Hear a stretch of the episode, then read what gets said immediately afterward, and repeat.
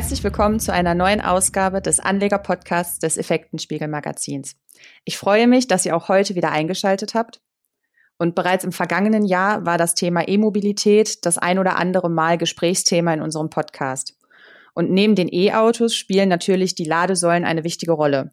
Und zu diesem Thema spreche ich heute mit Herrn Gabriel, dem Finanzvorstand von Compleo Charging Solutions, einem E-Ladesäulenhersteller aus Dortmund. Hallo, Herr Gabriel. Hallo. Herr Gabriel, die E-Mobilität nimmt ja immer weiter an Fahrt auf. Das lässt sich ja nicht leugnen. Man hört allerdings regelmäßig, dass es am Ladenetz scheitert. Wie sehen Sie als Experte die Situation? Naja, wir haben hier oder hatten hier ein klassisches Henne- und Ei-Problem, dass äh, auf der einen Seite äh, die Autos noch nicht da waren, weil die Nachfrage noch nicht da war und die Nachfrage war nicht da, weil die Ladeinfrastruktur äh, noch nicht da war. Das hat sich nach unserer Meinung deutlich gebessert. Die Regierung oder die Regierungen in Europa haben das erkannt und es wird relativ viel in Ladeinfrastruktur investiert. Ähm, es gibt verschiedene Programme, die das Ganze unterstützen sollen. Ähm, wir haben heute in der EU ungefähr 200.000 öffentliche Ladepunkte installiert. Das Ganze soll sich bis 2030 auf knapp drei Millionen Ladepunkte erhöhen. Um noch eine weitere Zahl zu nennen, äh, letztes Jahr waren europaweit die Investitionen in die Ladeinfrastruktur bei ungefähr 600 Millionen. Äh, das Ganze wird sukzessive äh, erhöht, bis wir im Jahr 2030 bei knapp drei Milliarden liegen werden. Das heißt, über die nächsten zehn Jahre äh, haben wir knapp 20 Milliarden, die in Europa in Ladeinfrastruktur investiert werden. Und zwar nur in die öffentliche Ladeinfrastruktur. Da sind noch nicht dabei die Firmenparkplätze, die privaten Haushalte, die Wallboxen und ähnliches. Das sind geschätzte knapp nochmal 60 Milliarden, die da investiert werden sollen. Das ist ja schon mal eine Ansage. Und der Bund will ja mit seinen Konjunkturpaketen auch den Ausbau, wie Sie schon sagten, den Ausbau der Ladeinfrastruktur unterstützen. Inwiefern? Also können Sie da konkrete Zahlen nennen? Naja, in dem Masterplan 2020 für die Ladeinfrastruktur hat der Bund knapp dreieinhalb Milliarden zur Verfügung gestellt zum Ausbau der öffentlichen Ladeinfrastruktur. Ähm, dazu kommen nochmal verschiedene Pakete, zum Beispiel ein Paket äh, jetzt, was man überall liest, der, der KfW, die den Aufbau der privaten Ladeinfrastruktur fördern soll, dass jeder Haushalt, der eine private Wallbox zu Hause installiert, bis zu 900 Euro Fördermittel bekommt. Hier werden nochmal 200 Millionen Mittel zur Verfügung gestellt, was zu einem Ausbau der Infrastruktur von ungefähr 200.000 privaten Ladepunkten führen wird. Und gerade jetzt im Vergleich beim Thema Windräder oder Funktürme beispielsweise, hört man ja immer wieder von Widerstand aus der Bevölkerung. Jetzt sind E-Ladesäulen auch gerade auf Parkplätzen natürlich nicht so riesig. Und trotzdem, wie sieht es hier mit der Akzeptanz aus innerhalb der Bevölkerung, gerade auch in Bezug auf die Parkplatzsituation? Können Sie dazu was sagen? Also wir haben bisher da überhaupt gar keine negative Erfahrung gemacht, dass irgendjemand gegen den Aufbau der Ladeinfrastruktur sich irgendwie auf, äh, aufbegehrt hat. Ähm, ganz im Gegenteil, es besteht die Möglichkeit, zumindest bei uns, die Ladesäule frei äh, zu dekorieren und mit, äh, mit Design zu versehen. Äh, ich bin gestern durch die Produktion gelaufen. Wir haben gerade eine wunderschöne Ladesäule von den Stadtwerken Bochum unten stehen, wo Schwarz-Weiß-Fotos verpixelt äh, draufgeklebt sind. Und wenn man weit genug weg ist, kann man erkennen, dass das eben Bilder von unter Tage arbeitenden Menschen sind, die irgendwie Kohle abbauen und ähnliches. Das sieht total, total klasse aus. Ähm, also im Gestaltungs- und im Stadtbild sehe ich das, glaube ich, eher unkritisch. Ob jetzt auf dem Bürgersteig oder auf einem Parkplatz irgendwie noch eine, noch eine Ladesäule steht, das stört eigentlich nicht. Also wir haben, wir haben da bisher irgendwie nicht gefühlt nichts wahrgenommen, dass es da irgendwelche äh, Ablehnungen in der Bevölkerung gibt. Wir sind mit, mit den Produkten, die wir anbieten, sind wir verstärkt ja im, im öffentlichen Raum äh, unterwegs. Also unser Fokus ist eben Ladesäulen auf der Straße, Ladesäulen auf Parkplätzen, Ladesäulen in Parkplätzen von, äh, von Unternehmen und ähnlichem. Also von daher sehen wir das Problem nicht. Und jetzt dauert ja der Ladevorgang im Moment noch recht lange. Wird sich das in nächster Zeit ändern? Naja, das, das Problem ist, dass wir alle so konditioniert sind, dass das Tanken von einem Auto eben schnell gehen muss. Und das Energietanken oder das Laden bei einem Elektroauto funktioniert technisch einfach anders. Und auch die Art und Weise, wie man eben tankt, ist, ist eine andere. Also es gibt wenn man das grob clustern möchte, es gibt zwei Situationen, in denen man chargt. Das eine ist das sogenannte Opportunity Charging. Das ist eben überall da zu laden, wo sich eben die Lademöglichkeit ergibt. Das ist überwiegend zu Hause, das ist bei der Arbeit, das ist beim Einkaufen, in der Tiefgarage, wo man eben gerade sowieso hinfahren muss. Ja, und dann sucht man sich eben einen Parkplatz aus, wo ein Ladepunkt ist, wo man sein Auto dranhängen kann. Und dann gibt es das sogenannte Destination Charging. Das sind eben genau diese mit dem Tanken vergleichbaren äh, Ladevorgänge, wo man eben gezielt irgendwo hinfahren möchte, um sein Auto zu laden. Zum Beispiel, wenn Sie auf der Autobahn unterwegs sind und eben, äh, eben tanken müssen, dass Sie dann von der Autobahn runterfahren, in den Ladepark fahren und dann gezielt eben da an dieser, an dieser Destination dann am Laden sind. Für diesen zweiten Bereich, für das Destination Charging, ist die Geschwindigkeit natürlich ganz essentiell. Es möchte niemand, der auf Urlaubsreise ist, äh, für zwei, zweieinhalb, drei Stunden irgendwo äh, auf einem Rasthof stehen und warten, bis seine Batterie wieder gefüllt ist. Also an den Stellen ist das sogenannte High Power Charging, also 150 Kilowatt, 300 Kilowatt, ähm, absolut essentiell. Aber wenn Sie Ihr, Ihr Auto zu Hause über Nacht stehen haben, ist die Geschwindigkeit, mit der Ihre Batterie geladen wird, völlig irrelevant. Das Auto steht acht, neun, zehn Stunden da und in zehn Stunden können Sie eben auch mit ganz niedrigen äh, Ladeenergien jede Batterie füllen. Also es wird immer eine Mischung geben müssen in der Ladeinfrastruktur, je nachdem, für welchen Anwendungszweck die Ladesäule gedacht ist, dass sie eben entweder mit niedrigen äh, Energien laden oder dann eben mit High Power äh, auf der Autobahn. Aber gerade beim Stichwort Urlaubsfahrten, da geht's schon, das gibt es schon eine Chance, ein schnelleres, ich nenne es mal tanken. Ja, also das, das ist ja gerade eins der Programme, was jetzt gerade mit dem Schnellladegesetz äh, diskutiert und verabschiedet wurde, ähm, dass eben europaweit der Ausbau mit über, über 1000 quasi Schnellladetankstellen, wo eben nicht nur eine Ladesäule, sondern eben ein ganzer Ladepark steht, äh, entlang der Autobahn installiert werden sollen, um das eben zu ermöglichen und um da so den letzten Hemmschuh, den die Leute haben könnten, zu sagen, boah, aber wenn ich jetzt von, von Hamburg nach München fahre und muss irgendwo vier Stunden dann extra einrechnen, um zu laden, dass das eben wegfällt. Ich glaube, das Netzwerk ist schon ganz okay, aber ähm, im Moment muss man seine Reise eben einfach aktiver planen, als man das bisher gewohnt ist. Es ist eine Umstellung. Gut, aber wenn man sich daran anpasst, dürfte ja einer längeren Urlaubsfahrt auch nichts mehr im Weg stehen. Nö, also eigentlich nicht. Ähm, jetzt will der israelische Batteriehersteller StoreDot bereits 2022 einen Akku auf den Markt bringen, der das Auftanken in fünf Minuten ermöglichen soll. Was bedeutet das für das bestehende Netz? Muss man da etwas anpassen oder sind Sie da recht flexibel? Also grundsätzlich mal äh, kann man auch eine, eine Batterie von StoreDot mit niedrigen Energien beladen. Das dauert dann halt ähnlich lange. Mhm. Ähm, um eine Batterie tatsächlich in fünf Minuten dann voll geladen zu bekommen, braucht man einfach ausreichend starke Ladekapazität, also 300 Kilowatt und oder mehr, ähm, um dann tatsächlich das Potenzial der Batterie heben zu können. Da gibt es im Moment kein, äh, europaweit kein großes Netzwerk, wo man sagen kann, es ist sichergestellt, dass ich alle 400 Kilometer irgendwie einen 300 Kilowatt Charger vorfinde.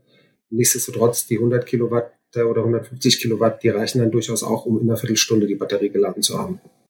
Bei den Autos wird ja immer wieder geforscht, dass die, dass die Reichweite erhöht werden soll ähm, und der Ladeprozess auch beschleunigt werden soll. Das heißt ja, dass die Ladeinfrastruktur, wie sie aktuell ist, leistungsfähiger werden muss. Wie sind da die Fortschritte? Also was können wir da in Zukunft erwarten? Also ich glaube, dass der größte, der größte Hebel, der wahrnehmbar ist, tatsächlich kommen wird aus der Batterietechnologie, dass eben aus den 4, 5, 600 Kilo Batterie, die in einem Elektroauto quasi mittransportiert werden, eben mehr Reichweite als 350 oder 400 Kilometer generiert werden können. Ähm, da wird viel passieren. Das hat keinerlei, keinerlei Auswirkungen auf die Ladeinfrastruktur und auf Technologie, die dafür verwendet wird. Je mehr und je stärker der Ausbau des High-Power-Chargings ist, desto mehr hat man natürlich das klassische Tankerlebnis, äh, dass man hingehen kann und nach zehn Minuten irgendwie Kaffee trinken, kurz mal die Beine vertreten äh, und dann weiterfahren kann. Ähm, das wird mit Sicherheit auch dazu beitragen, dass auch das, das lange Reisen irgendwie so ein bisschen seinen Schrecken verliert. Und wir bei Compleo sind schon immer ein sehr forschungs- und entwicklungsintensives Unternehmen gewesen. Wir investieren im Jahr zwischen 10 und 15 Prozent unseres Umsatzes zurück in die Neuentwicklung und Weiterentwicklung unserer Produkte. Momentan sind wir eben dabei, einen Schnelllader mit 150 Kilowatt äh, zu finalisieren, den wir planen, am Ende des Jahres auf den Markt zu bringen. Ähm, wir werden in den nächsten äh, eineinhalb Monaten unsere Wallbox für zu Hause dann tatsächlich marktreif und verkaufsfähig haben, ähm, die insbesondere eben für, für Flottenanbieter und Firmen Firmenwagenbetreiber sehr interessant ist, weil sie eben gewisse Abrechnungstechnologien und Kommunikationstechnologien vorhält, die notwendig sind, wenn sie eben für verschiedene Autos laden wollen und ihre Kosten aufteilen müssen und ähnliches. Also ich glaube, dass es kontinuierlich eine Veränderung und eine Verbesserung der Produkte geben wird, dass die, die Zuverlässigkeit der Ladeinfrastruktur größer ist, dass die Ausnutzung der Energie besser wird. Ähm, aber das, das ist einfach für uns der, der normale Lauf unserer Geschäftstätigkeit, dass wir eben auch die Produkte, die wir draußen im Feld haben, eben kontinuierlich versuchen weiter zu verbessern. Jetzt haben Sie gerade schon die Wallboxen angesprochen, die ja dann auch wahrscheinlich Thema werden für Privatpersonen. Wie schätzen Sie die Lage ein? Werden Ihre Ladesäulen in Zukunft auch in privaten Haushalten vermehrt zu finden sein? Das ist die Idee, aber wie schon gesagt, unsere, unsere Wallbox wie wir sagen, ist eine smarte Wallbox, weil sie eben gewisse Technologien beinhaltet, äh, die Sie nicht bei jeder Wallbox finden können. Sei es, äh, dass ein Kommunikationsmodul in der Wallbox verbaut ist, so dass äh, man eben von außen auf die Wallbox zugreifen kann. Ähm, sei es, dass die Wallbox eichrechtskonform ist, das heißt, die Abrechnung, die aus über die Wallbox dann mit dem Arbeitgeber passiert, ist eben tatsächlich mit einem geeichten Zähler, also dass das tatsächlich eben nur der Stromverbrauch, der auf den Firmenwagen allokiert werden kann, dass der dann hinterher tatsächlich irgendwie mit dem, mit dem Arbeitgeber abgerechnet wird. Aber ja, die Idee ist natürlich, dass wir verstärkt unser Produkt auch im Privathaushalt finden werden. Können Sie da schon, ich sage jetzt mal Zahlen sagen, wie viel Privathaushalte schon, ich sage mal E-Autos privat laden? Die Zahlen gibt's so nicht. Also der Markt, in dem wir uns bewegen, ist eben sehr, sehr fragmentiert durch die unterschiedlichen Kundenschichten, sei es privat, sei es äh, Geschäftskunden, sei es der öffentliche Raum, sei es Firmenflotten.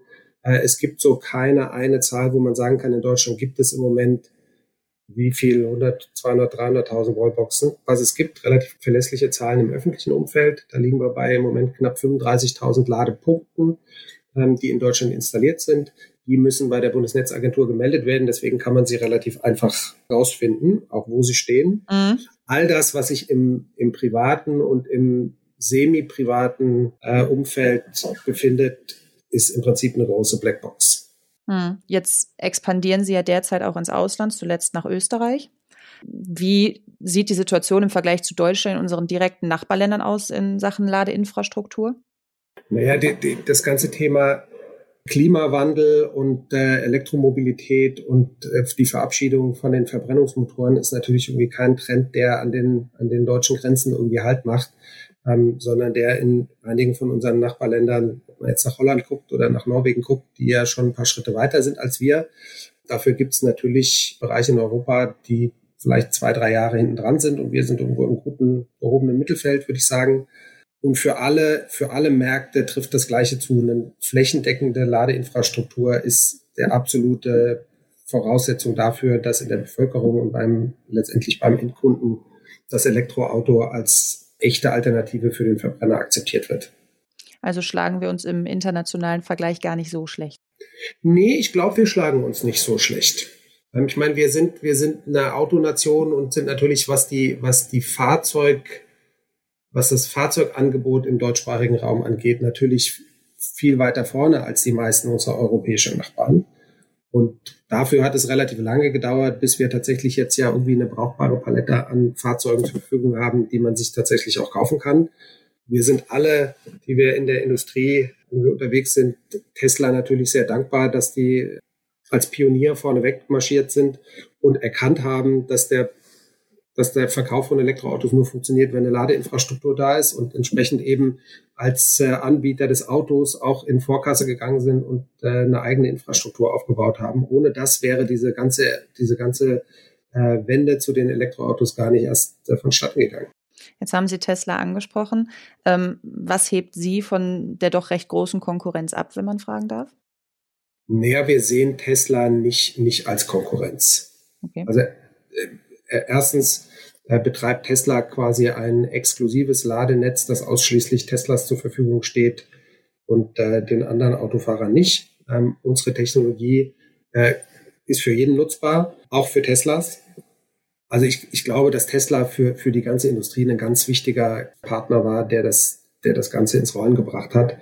Der Markt der Ladeinfrastruktur ist, ist sehr kleinteilig und sehr breit gestreut. Es gibt, gibt einige Unternehmen, die ungefähr die Größe haben wie wir. Es gibt ein paar große, auch internationale ähm, Player im Markt. Aber wie ich vorhin schon gesagt habe, die, die Investments, die in den nächsten 10 oder 20 Jahren da passieren müssen, sind einfach so riesig, dass da sehr viel Entfaltungsspielraum auch für, für die unterschiedlichsten Marktteilnehmer eben sein wird. Und wir möchten da natürlich gerne dran teilhaben. Das war auch der, letztendlich der Grund, warum wir den Schritt an die Börse gewagt haben, um eben das Kapital zur Verfügung zu haben, um eben die Expansion und das Wachstum, was sich da jetzt in den nächsten 20 Jahren uns äh, offenbart hat, das dann auch tatsächlich irgendwie wahrnehmen zu können. Dann äh, haben wir noch einiges vor uns und auch einiges an Ausbau noch vor uns. Herr Gabriel, dann danke ich Ihnen an dieser Stelle für das interessante Interview. Sehr gerne, vielen Dank. Und auch von euch verabschieden wir uns an dieser Stelle. Und interessante Artikel zum Thema E-Mobilität und Ladeinfrastruktur findet ihr wie immer auf unserer Homepage effekten-spiegel.com. Und ich hoffe, ihr schaltet auch das nächste Mal wieder ein. Bis dahin, bleibt gesund. Tschüss.